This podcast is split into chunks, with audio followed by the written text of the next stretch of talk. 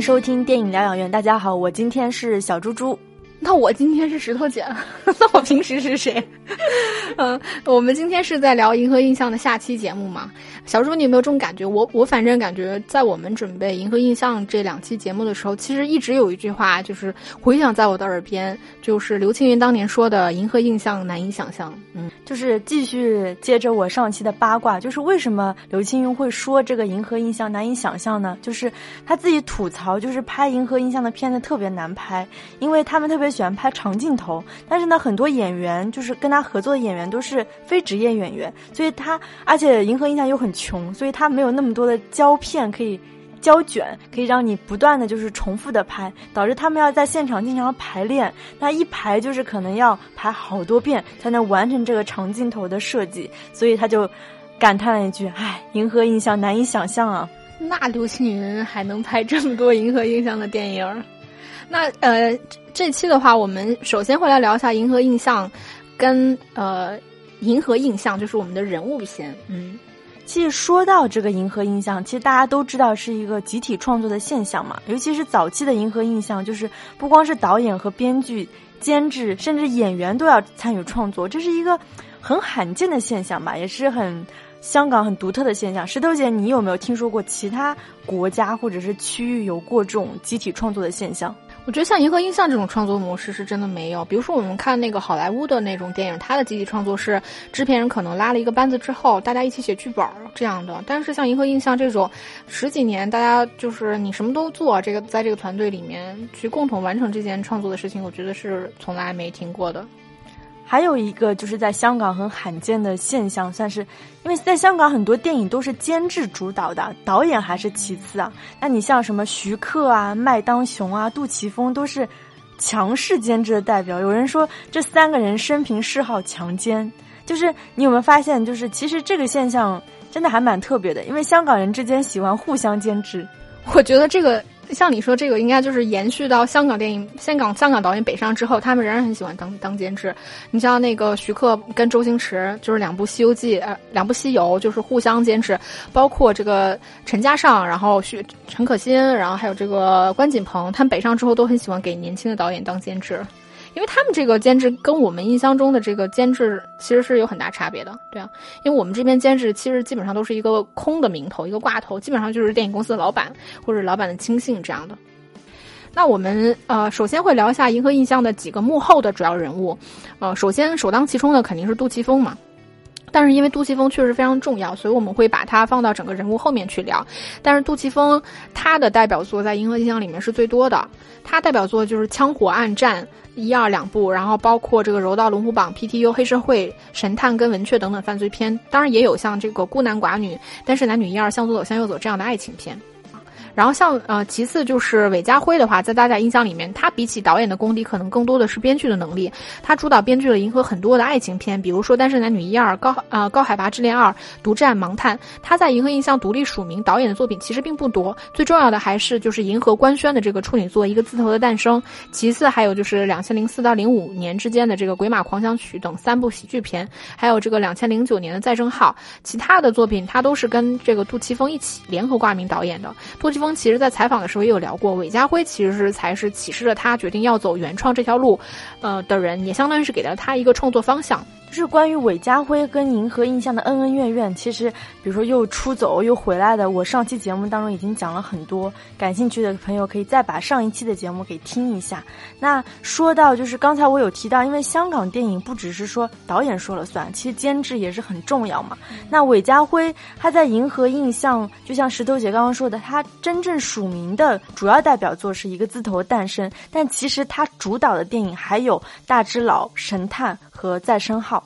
那大只佬和神探其实算是杜琪峰帮韦家辉做了导演的。那再说说另外一个人物吧，就是尤达志，他在银河印象主导的作品有三部嘛，一个是两个只能活一个，非常突然和暗花。那我就继续尤达志的八卦，因为他最开始也是在无线做新闻，后来转入电视剧部门，就跟杜琪峰一起学那个电视剧的制作嘛，那可以算是杜琪峰的一个徒弟吧。那据说当时拍《暗花》的时候，虽然导演署名是尤达志，但是杜琪峰一度就是强势介入。而且因为这部《暗花》，其实能看得出尤达志他作为一个导演的一个能力吧，而且他事业真的一下子达到高峰。但是两千年的时候，也就是说杜琪峰加入中国星的那一年，尤达志就突然离开银河，去马来西亚拍电视剧去了。那究竟是什么原因？我们其实是不得而知的。嗯，关于尤大志，其实我可以再补充一点信息，因为尤大志。在两千年就离开了银河印象了，到目前为止他也没有再跟银河印象过合作。但是你看，快二十年过去了，我们仍然会清晰的记得这个导演，就是因为像小猪猪前面说到，他在银河印象留下了三部非常重要的作品，而且包括《印花》《暗花》，就是虽然杜琪峰说他有这个深度的参与，但我们还是觉得那个风格是属于尤达志没错的。嗯，在他银河离离开银河印象之后，就是小猪提到是先回了马来西亚拍电视剧嘛，但是他目前的事业重心其实都是在内地拍摄电视剧，他在。内内地拍的比较有名的电视剧是《湄公河大案》和《无心法师二》。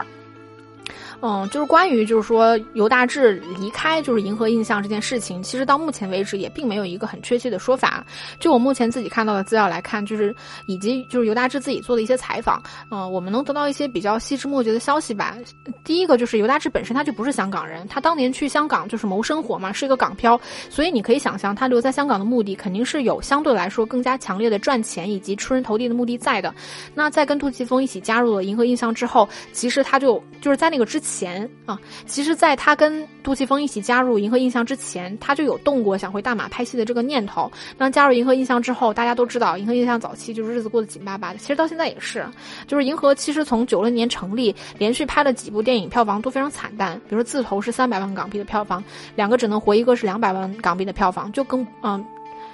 不要说当时是找资金拍电影，就是剧组大家都是发不出来工资的，就是你可能还要就是连着几个月都发不出来工资的情况下承受高压的工作。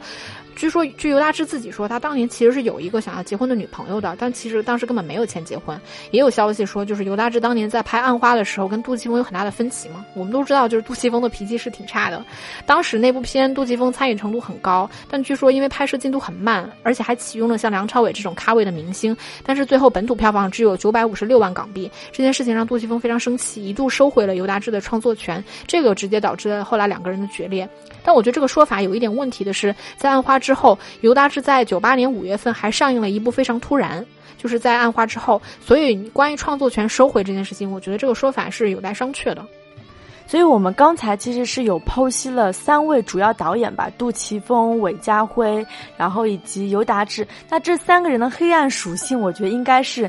尤达志大于韦家峰。尤达志大于韦家辉，再大于杜琪峰，这其实是能从他们三个人分别主导的电影当中看出来的。那石头姐再跟我们科普一下，就是在银河印象当中其他几位主创的一个发挥的作用吧。嗯，银河印象还有一位非常重要的编剧就是游南海。嗯，呃，这个也是。像那个杜琪峰公开属意的他的接班人嘛，基本上银河印象所有重要的作品都有尤乃海的参与。那尤乃海跟尤大志其实一样，他是在九零年代初就开始跟着杜琪峰，是非常早的一位成员。那杜琪峰大多数的电影，要么就是尤乃海独立编剧，要么就是他跟韦家辉共同创作。嗯，他参与编剧的电影主要有《枪火》、PTU、大智老、柔道龙虎榜，尤其是韦家辉因为合同问题，就是在零四到零七年出走银河印象的阶段，尤乃海给银河贡献了两部黑嗯黑社会。这两部电影直接就把杜琪峰推向了国际影坛，嗯，可能因为我自己也参与过剧本创、编剧创作，所以其实我自己是很推崇这些好的编剧的。从尤南海编剧的所有作品来看，我们看得出来，这真的是一个有鬼才、非常有天赋的编剧。那尤南海在杜琪峰和韦家辉面前，就是直到目前，他也一直是以一个学生的姿态自居的，跟韦家辉和这个呃杜琪峰二人的配。啊，默契度是非常高的，就是他目前也非常配合，就是杜琪峰那种电影开拍了才去创作剧本，然后到了片场动不动就要改剧本的工作模式，效率非常高。就我们私下开玩笑就说，嗯，游南海就是完全就被雕刻成了非常适应杜琪峰工作方式的这么一个人，嗯。其实杜琪峰属意的另外一个徒弟是导演郑宝瑞，他是在两千零一年开始给杜琪峰做副导演的，参与了《利咕利咕新年财》《铁三角》《独占》和《盲探》等片，同时也独立指导了，就是在银河印象期间独立指导了《意外》和《车手》两部电影。那杜琪峰在接受采访的时候也说过，他其实是非常希望郑宝瑞和尤南海能够继承他跟韦家辉的那种创作衣钵，形成一个默契的导演加编剧的创作模式。但是时代确实变了，一个是我们看到郑宝瑞其实并不是非常认同只留在银河印象拍片的这种工作模式，所以不论是在香港时期还是北上，嗯，郑宝瑞都有脱离银河印象拍片的这个经验。他在香港的时候有独立拍过《古宅心慌慌》《追击八月十五》《军机》等电影。那北上之后最有名的是拍了《西游记》系列啊。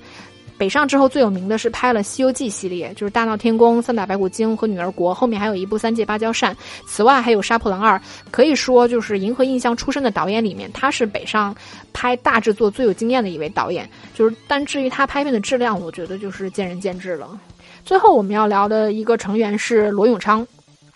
嗯，他其实也是一直有深度参与银河印象作品的一个人。他在那个 PTU、向左走、向右走、大智老、大事件、龙凤斗两部黑社会以及放逐等片里面，就是要么同时担任副导演和剪辑师，要么就是承担副导演的工作。我觉得银河印象一直有个特别有意思的事情，就是它真的像是一个小小的工作室，就大家像一起玩这件事情一样。就是你不仅要负责幕后，你要负责台前。除了职业的演员，像尤乃海啊、郑宝瑞、罗永昌，都是银河印象经典作品里面大家非常熟悉的面孔。我觉得这种创作模式确实是会让人非常有赢啊有参与感的。那小朱，你觉得像杜琪峰和韦家辉的这种二人创作的模式，在银河印象的发展里面，真的能够延续吗？我觉得应该是很难延续吧，因为刚才提到的郑宝瑞，他已经是就是在大陆能够拍很大制作商业片的导演，我觉得应该在很难再回到就是说银河印象体系当中，跟那个尤乃海去磨合一些就是偏艺术性的作品，我觉得应该比较难。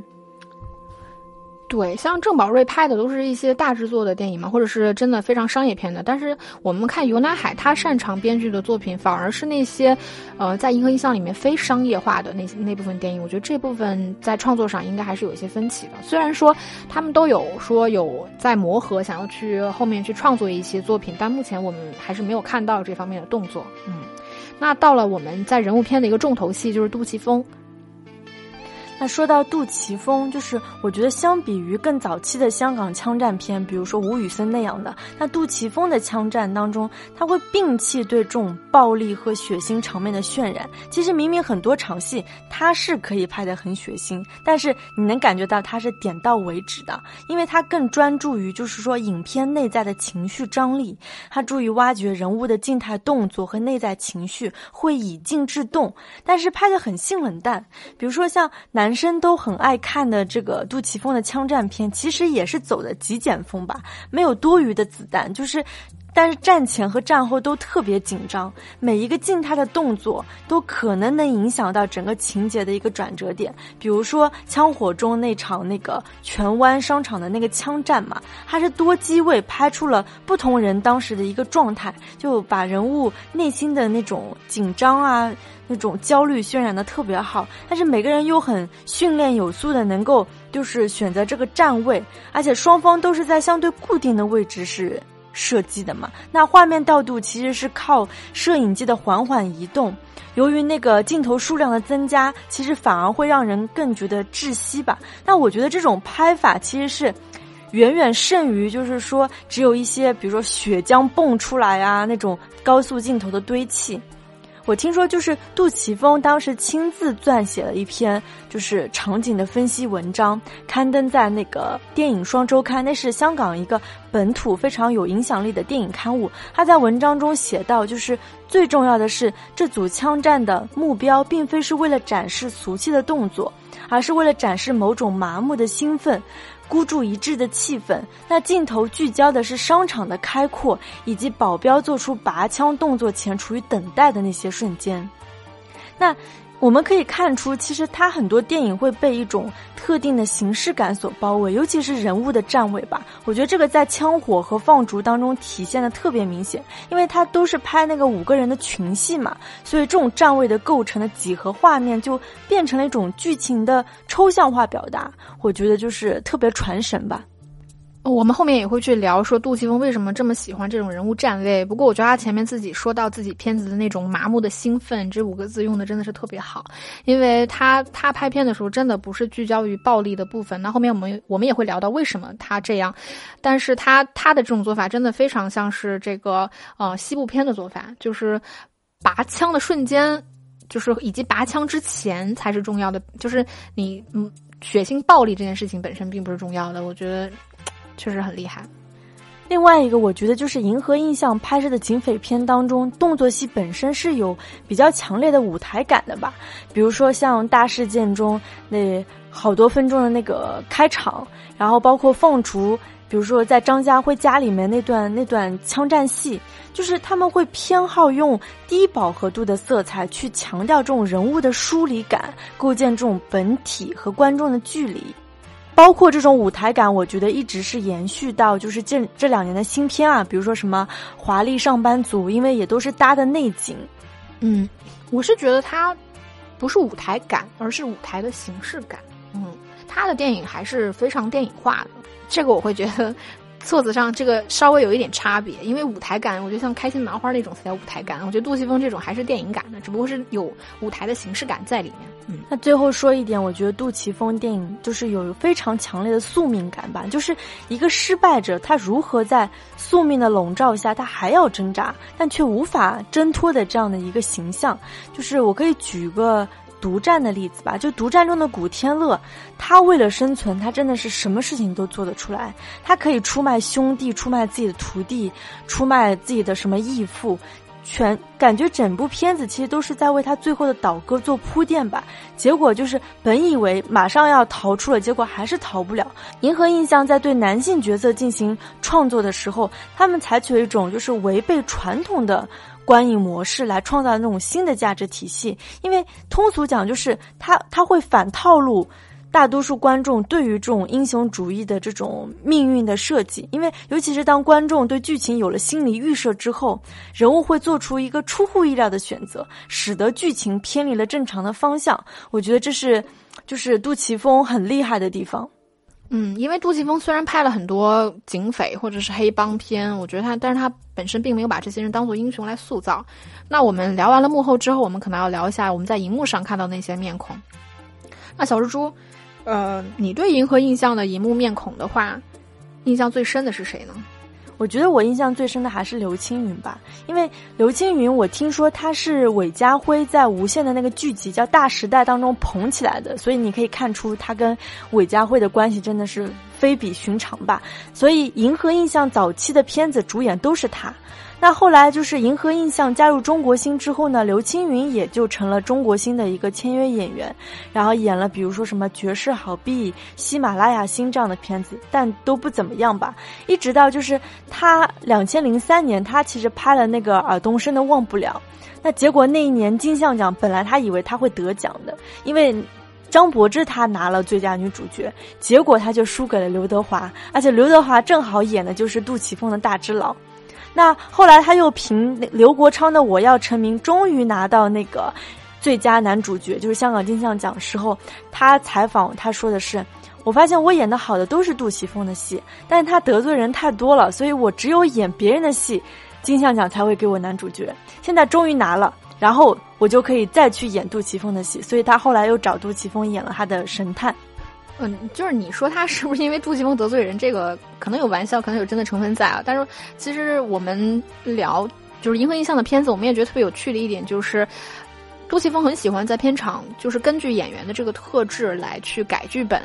但是奇妙的是，银河印象的片子其实本身并不是非常突出演员的，就是它的呃整个电影的形式和氛围永远会压盖压住演员。就比如说，嗯，刘青云演了那么多部银河印象的片子，但是其实我们印象深刻的是那部片子，而非这个演员。这个也是你跟我说，呃，梁朝伟演了《暗花》之后就拒绝再次出演银河印象电影的一个原因，对吧？因为他就是那种非常需要呃整个电影去烘托他的一个演员。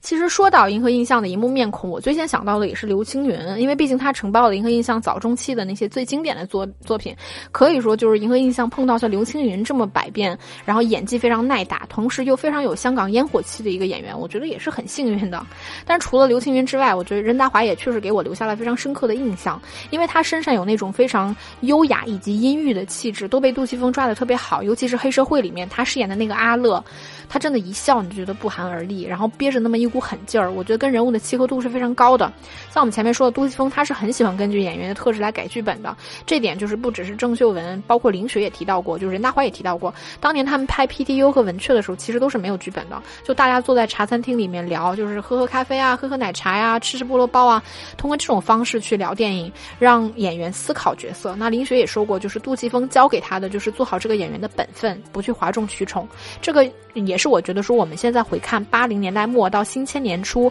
港片，你会觉得特别有特质、特别有记忆深刻的一个原因，就是因为那个是一个虽然高压，但是包容性很强的年代。大家既是一个团体，但是又是一个个体，就是你的个人特质并没有被工业环境所淹没，很个人化的东西是允许出现在大荧幕上的，就没有人会觉得那个是瑕疵。就我们看林雪就可以看得出来了，对吧？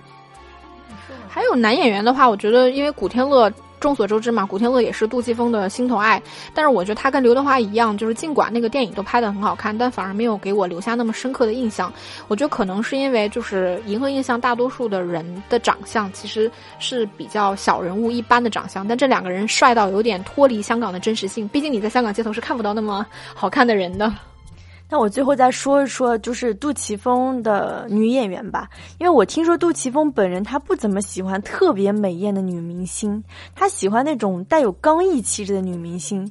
嗯，所以我后来想，就是虽然说陈慧琳也很美，但她也是属于刚毅型的，那就更别说像呃邵美琪啊，然后黄卓玲这样子的，因为像黄卓玲，她是从《再见阿郎》中的小雪开始，而且听说是杜琪峰专门为黄卓玲量身定制的，那再到了 PTU，就是。黄卓玲就变成那种铁面无私的女警司，最后我觉得她本身的一个演技使得这个角色有很强的说服力啊。再说邵美琪吧，她应该算是跟银河印象合作时间最长的女演员，是从一九九八年，呃，《暗花》开始，她演一个就是。很神秘的陌生女子，应该是一个歌舞厅的小姐，但是又很又很胆怯，又很怯懦，还背负了一个很巨大的阴谋。我觉得演员跟角色的契合度特别高吧。那从这个暗花开始，她就成为了银河印象的一个黄金搭配吧，因为她之后还在 PTU 啊、大事件、黑社会当中都是很英气逼人的一个形象吧。我觉得一点都不输给那些呃像林雪这样的黄金配角吧。那接下来我们去聊一下银河印象的经典作品。那我们可能会聊一下作品，再聊一下它整个的这个拍摄手法。就是小叔叔，从你个人喜好来说，除了 PTU，你还有比较喜欢银银河印象的哪些作品吗？呃，放逐吧，然后黑社会两部，文雀。对我，我我我，其实我们俩还重合度还很高。我也很喜欢黑社会、枪火和放逐，就尤其是黑社会吧。因为今天我们去讲银河印象的，因为我们今天聊的内容。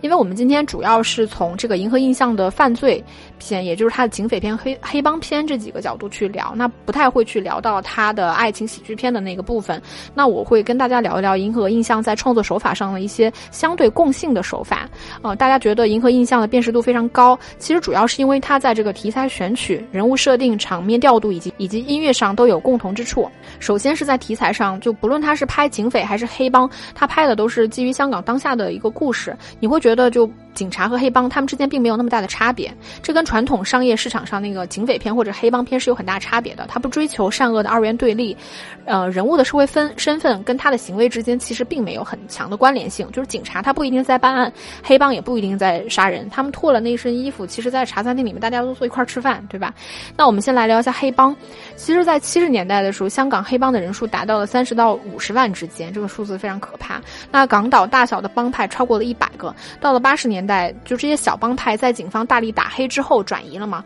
所以到八十年代之后，那种比较上不了台面的帮匪冲呃帮派冲突就变得很少见了。那香港目前的黑帮主要是十四 K、新怡安和和盛和为首。那这三个都是三合会，三合会其实就是用来指代香港当地的黑社会。嗯，三合会又称红门，这个我们在《银河印象》的黑帮片里面经常有听到嘛。那这个组织其实是源于天地会。呃，前面我们提到的十四 K 就是我们很熟悉的古惑仔东兴帮的原型。那和胜和也就是电影《黑社会》里面何连胜的原型，也是目前香港规模最大、最活跃的一个三啊三合会组织。但是就杜琪峰自己所说，他电影里面的人物其实都是没有具体的参照人物的，不然就。很很难拍了，对吧？嗯，其实杜琪峰和韦家辉他们都是在香港，嗯，比较。穷的地方，或者说比较鱼龙混杂的地方。我记得杜琪峰说他待过呃九龙城寨和旺角，呃韦家辉待过华富村和土瓜湾。呃，小猪猪能给我们安利一下这些地方吗？在香港主要分为三个岛嘛，一个是新界，一个是九龙，一个是港岛。那刚才就是石头姐说的这个杜琪峰，呃，生活的九龙城寨、旺角，包括什么华富华富村和土瓜湾，都是集中在新界，尤其是九龙这个地方。但九龙又是这些地方当中最鱼龙混杂的。你看旺角，基本上真的是晚上就要黑帮火拼啊什么的地方。嗯，所以就是杜琪峰和韦家辉他们都对黑帮有很强烈的记忆，呃，对他们来说，黑帮这个词没什么神秘或者是浪漫或者传奇的部分，反而是很生活化的。就是帮会冲突可能就发生在你家门口、路边、茶餐厅或者是游戏厅里面。那在银河印象的这里，我们看到犯罪片它其实是有很强烈的游戏感，也就是规则感，但是却不太注重群体暴力的那一面。我觉得这个原因就在于这两这两个电影人他们对呃黑帮本身没有幻想。对，嗯，到了拍警察，其实你也会发现，在一个印象镜头下的警察，通常都带有江湖气，因为江湖上的规则本来跟职场上的规则它就是脱离的，它可能很有形式感，但是遵守规则其实靠的是大家约定俗成，这种默契很可能是上不了台面的，大家也不会说出口的东西。比如说 PTU 里面任达华去帮林雪找枪。这个就是一种心照不宣的同袍情谊，但其实真的到电影里面，你并不会觉得这两个人是因为私交有多好，任达华才又去帮林雪。那到了暗战里面，就是一个好警察还是会跟一个真的劫匪产生相惺惺相惜的情谊。但是在于大家不会把这种规则挂在嘴边，而是有一套默认，就是彼此默认的潜规则嘛。所以我既然参与了你这个游戏，我就会一直去遵守你这套规则。我觉得对于这种社会规则的默认，也使得《银河印象》的电影显得腔调十足。就是你给我面子，下次我就还你一个体面。这套规则呢，不论成败，大家都能够欣然接受。而一些镜头感十足的，而一些形式感十足的镜头，比如说《文雀》里面那场雨中交战，或者是《枪火》里面那段很梅尔维尔的拍法，我觉得都能够跟这种腔调很融合。我印象比较比较深的一场戏是《枪火》里面就王天林饰演的那个大佬，他被查出来就是他就是买凶杀害黑帮老大文哥的那个幕后黑手嘛。然后任达华跟他对峙的时候，他还非常正常的在那吃饭，就说：“哎，我肚子饿啊，你要让我把饭先吃完。”然后。在他被发现了之后，他其实并没有去狡辩，他也很坦然的接受了这件事情。然后任达华走出去，一回身，在他心脏开了两枪，死得非常干脆，也死得非常体面。因此，无论是拍警匪还是拍黑帮，银河印象的创作团队其实都是有。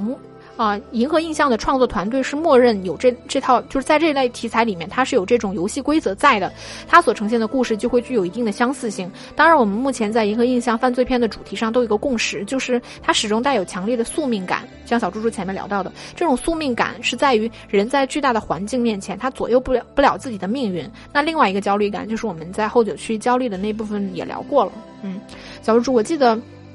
我之前在看杜琪峰的采访的时候，就是他说黑帮大佬，就是就是记者有问到他嘛，就说你你在拍戏的过程中拍那么多黑帮片，有没有就是黑社会找你麻烦什么的？然后他就说，其实那些黑帮大佬看完他的电影都不知道他在讲什么。那你觉得就是杜琪峰跟黑帮的关系是不是还是很微妙的？因为你毕竟是在拍这个社会当下，甚至你身边的一些人。我觉得那是肯定的吧，因为我听说就是银河印象，它的办公室是在那个观塘那个地方，然后呢，他们租的是一个就是工业大厦，因为在香港就是感觉比较穷的公司，他会他会租不起那种高大上的写字楼嘛，所以他会去租那种呃工业大厦，而且很多银河印象的片子就是在观塘那个地方拍的，那你想他动不动会用到什么街边的那个茶餐厅啊，什么歌舞厅之类，那这些肯定是。是要跟当地的黑社会都打好关系吧，不然也不是说你想拍就能拍的地方吧。好，那我们接下来聊一下银河印象的这个人物设定，因为在银河印象犯罪片的镜头下，都是一些小人物，像小猪猪前面聊过，他其实是一些趋于英雄化的人物。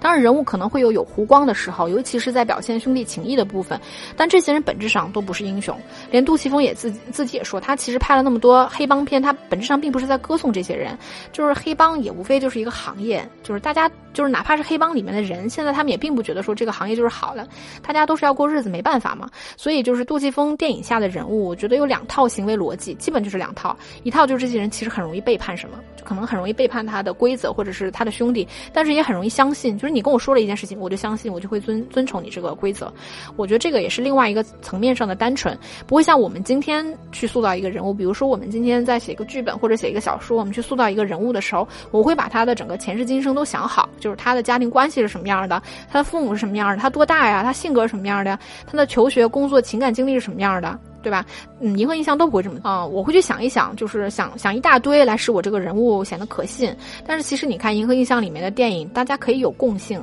啊，大家可以有个性，但其实更强烈的是共性。那在枪手里面表现的是最为明显的，那五个人的团伙，某种程度上大家是一体的。而说到小人物嘛，就是林雪这一个演员，相当于串起了银河印象里面银河印象绝大多数电影里面我们关于香港底层小人物那么一个形象的想象。所以无论他是警察，是黑帮，是赌徒是小混混，他那个样子就是一个真实的香港底层人的样子，我觉得非常有说服力。光想想这一点，我都觉得银河印象很厉害。就是你想想，一个一个电影公司拍了二十年的电影，他在他所有同类型的电影里面，都让这一个演员穿起了他小人物的形象，非常厉害。所以我现在。每次再看香港银河印象的片子的时候，我都觉得林雪才是那个演技最好的人，因为她真的是演什么像什么。呃，小猪说前面也聊到过了人人物站位嘛，那这个地方我们会再去聊一下银河印象的这个场面调度。说实话，银河印象的作品格局都不大，他也没有拍过什么特别宏大的主题，比如说像字头，他拍的就是一个黑帮小混混的选择。那枪火其实拍了几个黑帮人物，像暗战其实就是一对警匪的智斗而已。这些题材固然很有独特性，但其实这些题材跟时代并没有那么强的关联性，我觉得这个也是一方面是杜琪峰这一班创作人有意识的选取，也跟香港的地缘性有很强的关联性。银河印象的作品，我们觉得好看的一个原因在于它永远在拍香港。对吧？就是比如说香港的街道、香港的茶餐厅、香港的老建筑，呃，香港的商场、它的叮叮车。那香港我们知道它就是那样一个拥挤密集，就是你可能一会儿要上坡，你一会儿要走隧道。但是杜琪峰本人是非常迷恋这些很生活化的场景的，也会让这些场景不断的去跟人有互动。比如说我们可能在银河印象的片子里面，就基本看不到街头追逐，但是却经常能看到一个人在茶餐厅吃饭，然后吃完了之后，他可能在街上步行，然后又进入了一个办公楼，他并没有很开阔的视野给你。拍，那人物活动的空间大多数是在室内，其实这一点跟我们内地是有很大差别的。所以杜琪峰在摸索了，就是在北上之后摸索了一段时间之后呢，他拍三人行的时候就采用搭景的方式来拍，还是把戏份放在他最擅长的室内调度。啊，说回地缘性，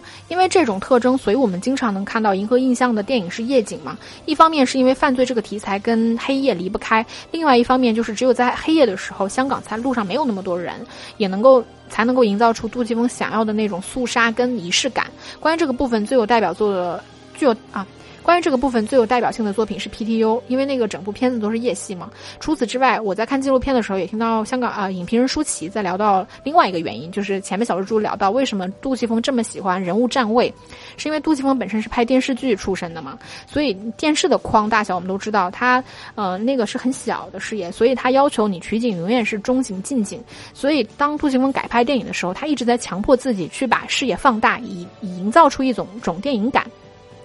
那这种视野就要求你取景一定要开阔，但是香港这个地方压根儿它就不是一个开阔的地方，它就是很狭窄、很拥挤的，所以杜琪峰才转而去注重人物的调度，通过人物站位来实现一种电影感，也才可能拍得出来像枪火那样五六个人在画面里面，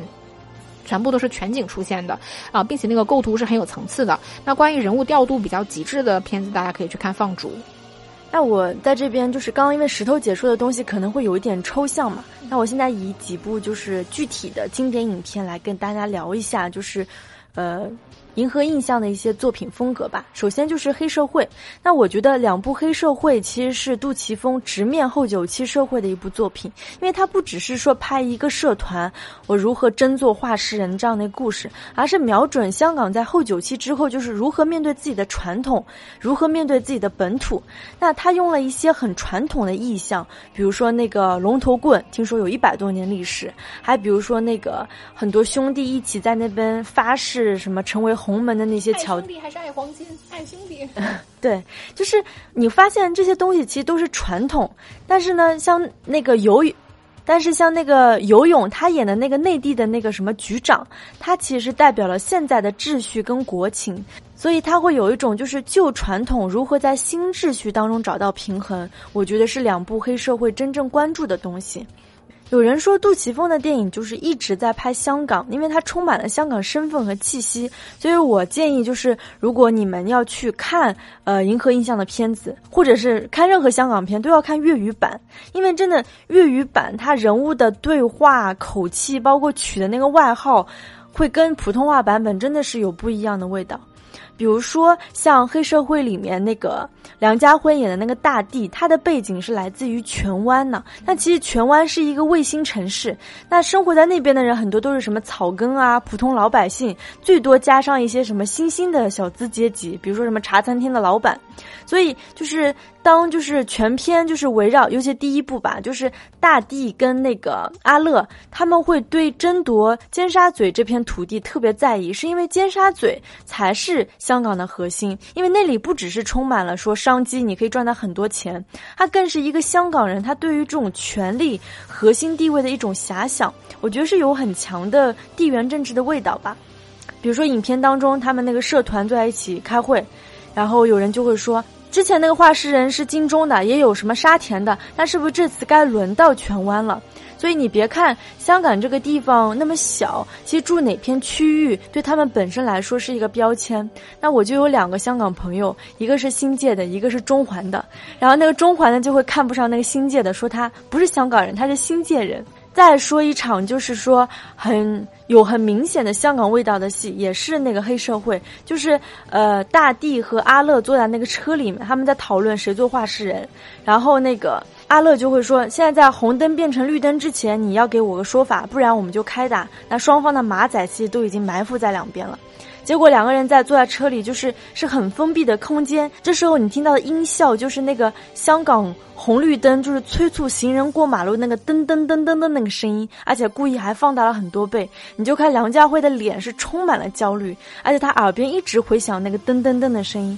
我觉得这是杜琪峰很厉害的地方，因为他完全利用香港很本土的这个东西去帮他创造这种影片的氛围。因为其他任何城市我是没有听到过这个声音的，只有香港这个很很变态的地方，节奏又那么快，就连过马路都要催你。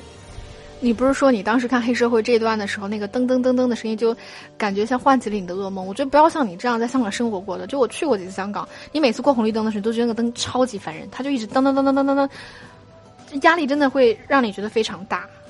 然后我再再说一部经典影片，就是 PTU，是我自己很喜欢的，因为它其实是描绘。发生在一个晚上的一个故事，是从傍晚开始的，从一个茶餐厅开始，然后到半夜，然后再到后半夜。其实我对香港这个时间点是很敏感的，就是我当时记得大家一般都是晚上十点半、十一点出来去出来吃糖水，糖水就是我们所说的甜品。然后那时候，比如说呃茶餐厅的人流量是一定程度的，街上的人流量是一定程度的。然后慢慢的就是你会发现，到了半夜，比如说十二点、一点。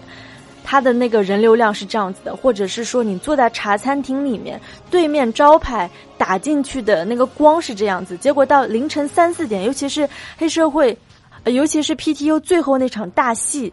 它我当时推断肯定就是凌晨三点半四点左右，我觉得是完全符合这种香港夜生活规律的。那。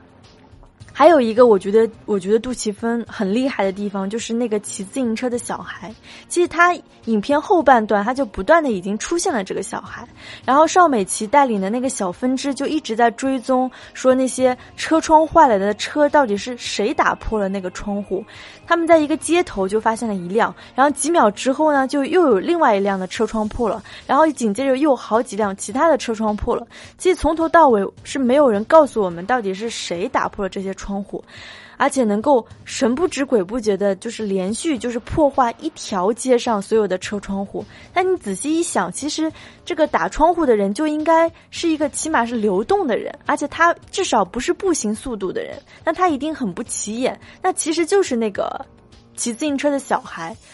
所以我就觉得这种细节，其实杜琪峰真的是拍的挺厉害的。你聊到 PTU，我印象比较深，因为它是夜景戏嘛，所以它会有几场，就是比如说警察拿着那个手电筒照出来的白光，或者是那种顶光都是白色的。我看到当时说，因为香港的灯其实都是黄色的，但是杜琪峰就想要在深夜营造那种很肃杀的氛围，很空的那种感觉，所以他强烈要求用白灯。然后他们整个这个剧组没办法，就是说要拍这条街道了，就把这条街道所有的灯全都换成白色的，然后拍完了再换回来。那我最后再分享一部，就是说不是犯罪片啊，是个文艺片其实的爱情片，就是《文雀》。我个人特别喜欢，我觉得他拍的特别暧昧。他不只是说把香港拍的很暧昧，他还把男女之间又说到两性关系之间拍的同样暧昧。就比如说像林熙蕾，她的那个穿着就是她穿着高跟鞋。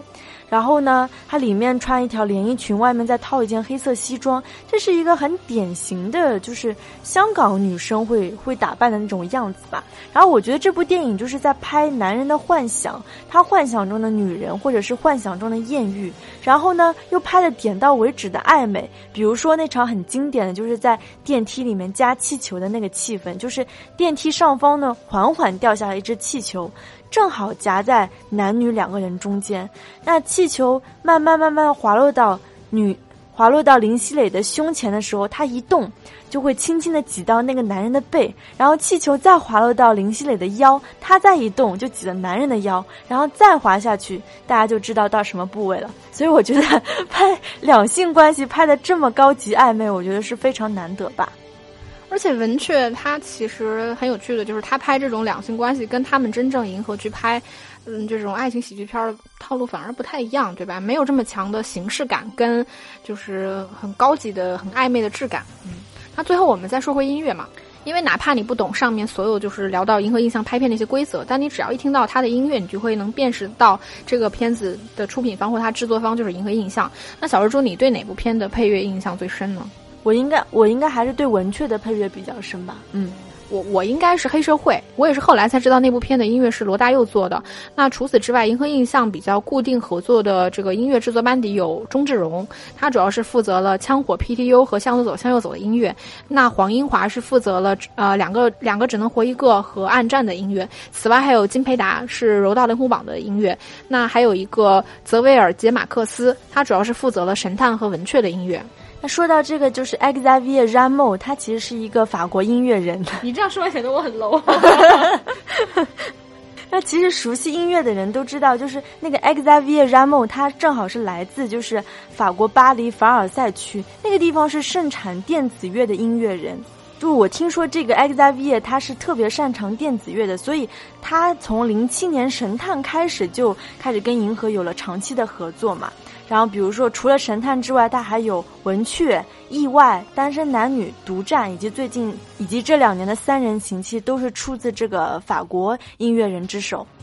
其实，哪怕大家现在听我们节目的电乐，也会发现银河印象的音乐它的趣味性是很强的。一方面是因为这些音乐确实很突出乐器的特色，另一方面也很注重乐器的融合。比如说黑社会里面的云公音，它很注意的就是弦乐跟打击乐的结合。它的主旋律是吉他，同时有那种碰钟，这个是寺庙里面诵经等法事的时候才会用到的一种法器。还有小博的那种敲击声，还有鼓的声音，但我没有听出来是哪一种鼓。包括暗战里面，我们也能很清晰的听到那个苏格兰风。情跟人声合唱的那个氛围，呃，我觉得在音乐和电影的结合上面，银河印象也是很有想法的。我还是印象比较深的还是黑社会了，就是结尾的时候，就是阿乐杀大堤和他老婆那一段戏，它是一个五六分钟的暴力戏份，但是它完全不用配乐，而是在阿乐刚刚开始准备埋大堤的时候，背景放的是 Silver 唱的一首对天歌，那是一首女生独唱，她的声音是非常温柔的，而且充满了怀旧的氛围。歌词唱的是惺惺相惜相见，手足执手相勉，道义两字对地对天，高歌具备交错，壮志写我诺言。这个音乐跟那个场景，我觉得是产生了非常奇妙。妙的化学反应，你可以说它是在讽刺当下那个场景，也可以说是在怀旧追思。我觉得用的真的是非常厉害。嗯，呃，那聊完了整个他的犯罪片，我们最后再闲扯几句他的这个爱情喜剧片嘛。那小蜘蛛，你你对银河印象印象最深的这个爱情喜剧片是哪一部呢？我觉得应该还是单身男女吧，因为毕竟当时你像吴彦祖啊、高圆圆、古天乐的组合，在当时还是。很很巨星吧，嗯，说实话，比起银河的犯罪片，我其实更早接触的还是他的爱情片。那我印象最深的应该是《向左走，向右走》，因为真的很浪漫，而且那个是银河印象里面少有的去改编的作品，因为他们大多数都是原创的。那银河印象虽然走的是以片养片的模式嘛，讲究的是商业和艺术两手抓，但他在爱情片上其实是一直有在探索。在爱情片这个模式下，模式下，其实我最先能想到的就是刘德华、郑秀文跟杜琪峰的这个爱情喜剧铁三角，这个一度也是我们这个。内地的观众最熟悉的一个搭搭配。他们先后拍了《孤男寡女》《瘦身男女》《龙凤斗》和《盲探》这四部银河爱情片。那杜琪峰。其实对郑秀文在演演戏上应该算是有知遇之恩的，因为据说当年拍《收拾男女》的时时候，就是杜琪峰已经有了有已经有了本子了，但是他为了郑秀文大幅度的修改剧本，就是为了为了配合他身上的个人气质。那后面两个人合作的电影也都算是为郑秀文量身打造的，就是为了突出他那种有点神经质以及傻大姐的个人喜剧特色。嗯，说回爱情片这个类型，就无论是在香港本土拍片还是北上之后，其实银河印象在爱情片这块是非常注重都市感的，他很。经常去表现这种都市男女在高压下的情感状态，嗯，第一就是这些男女其实他们很缺乏认同感，第二个就是他们是依靠感性来驱动情感走向的。除此之外，银河也很注重就是爱情片跟其他类型元素的结合，比如说古装片啊、恐怖片，甚至就我们现在经常流行电视剧里面流行的那种职场戏嘛，这个也是在银河的爱情片里面早期，比如像孤男寡女这种片子，他们就已经去用到了。所以在银河印象的片子里面，我们可以看到，就是人家拍的那种爱情片才是。一种都市爱情片，对吧？嗯，这个我们在第一期节目有聊过这个话题。嗯，最后我们其实呃再简单聊一下银河印象目前的一些排片情况，就是我们前面提到的《树大招风》。因为其实之前看《树大招风》的时候觉得还不错，但是这段时间就是当你拉了很多银河印象的片子，再回头去看这部电影的时候，你会觉得，呃，这些电影。其实蛮空洞的，嗯，虽然有些部分处理的确实不错，比如说那个陈小春饰演的那个卓子强在勒索的时候，他不是扯着富豪助手的那个耳朵，然后就把下边直接就撕裂了。我觉得那个劲儿就特别有银河印象的感觉，就特别像是 PTU 里面，就是任达华在那个游戏厅里面一直让那个帮派小混混去搓他那个纹身的那个感觉是一样的。当然纹身那个处理肯定是更高级，是一种去除身份的那种象征。但是扯耳朵这个动作，我觉得这种很低调的暴力的感觉就非常的银河印象，还可能。因为我自己是内地人嘛，所以不论是看《树大招风》还是看《十年》，就是当你站在一个他者的角度来看，我会觉得这些电影，它的电影的惊悚性，它其实某种程度上有一些政治惊悚的原成分在，但我觉得它并没有足够的内核来支撑。所以，嗯，我觉得不论是香港人在异地找不到身份认同，还是这种宿命的悲剧性，对我来说，我觉得内容都过于的单一了，好像除了政治就没有什么别的好讲了。那这部电影相较而言，肯定是林家栋演的那个季正雄那一段是最精彩，也最有迎合。印象味道的一块儿，嗯，你想想，我们看银河印象的电影，你不会只看得到政治。我觉得这个也是现在香港电影拍的，我们觉得越来越狭窄的一个原因。我记得当时树大招风，我看那个淘票票，发现他是有在就是深圳那边，起码是有计划上的，但是过了一阵就发现撤档了，说明他其实是有在广电总局那边做一些努力，只是没有通过审查而已。呃，主要是任贤齐那一部分应该是过不了审的。那呃，银河印象这期的节目我们基本上就聊到这样，那我们就下期节目再见喽，拜拜。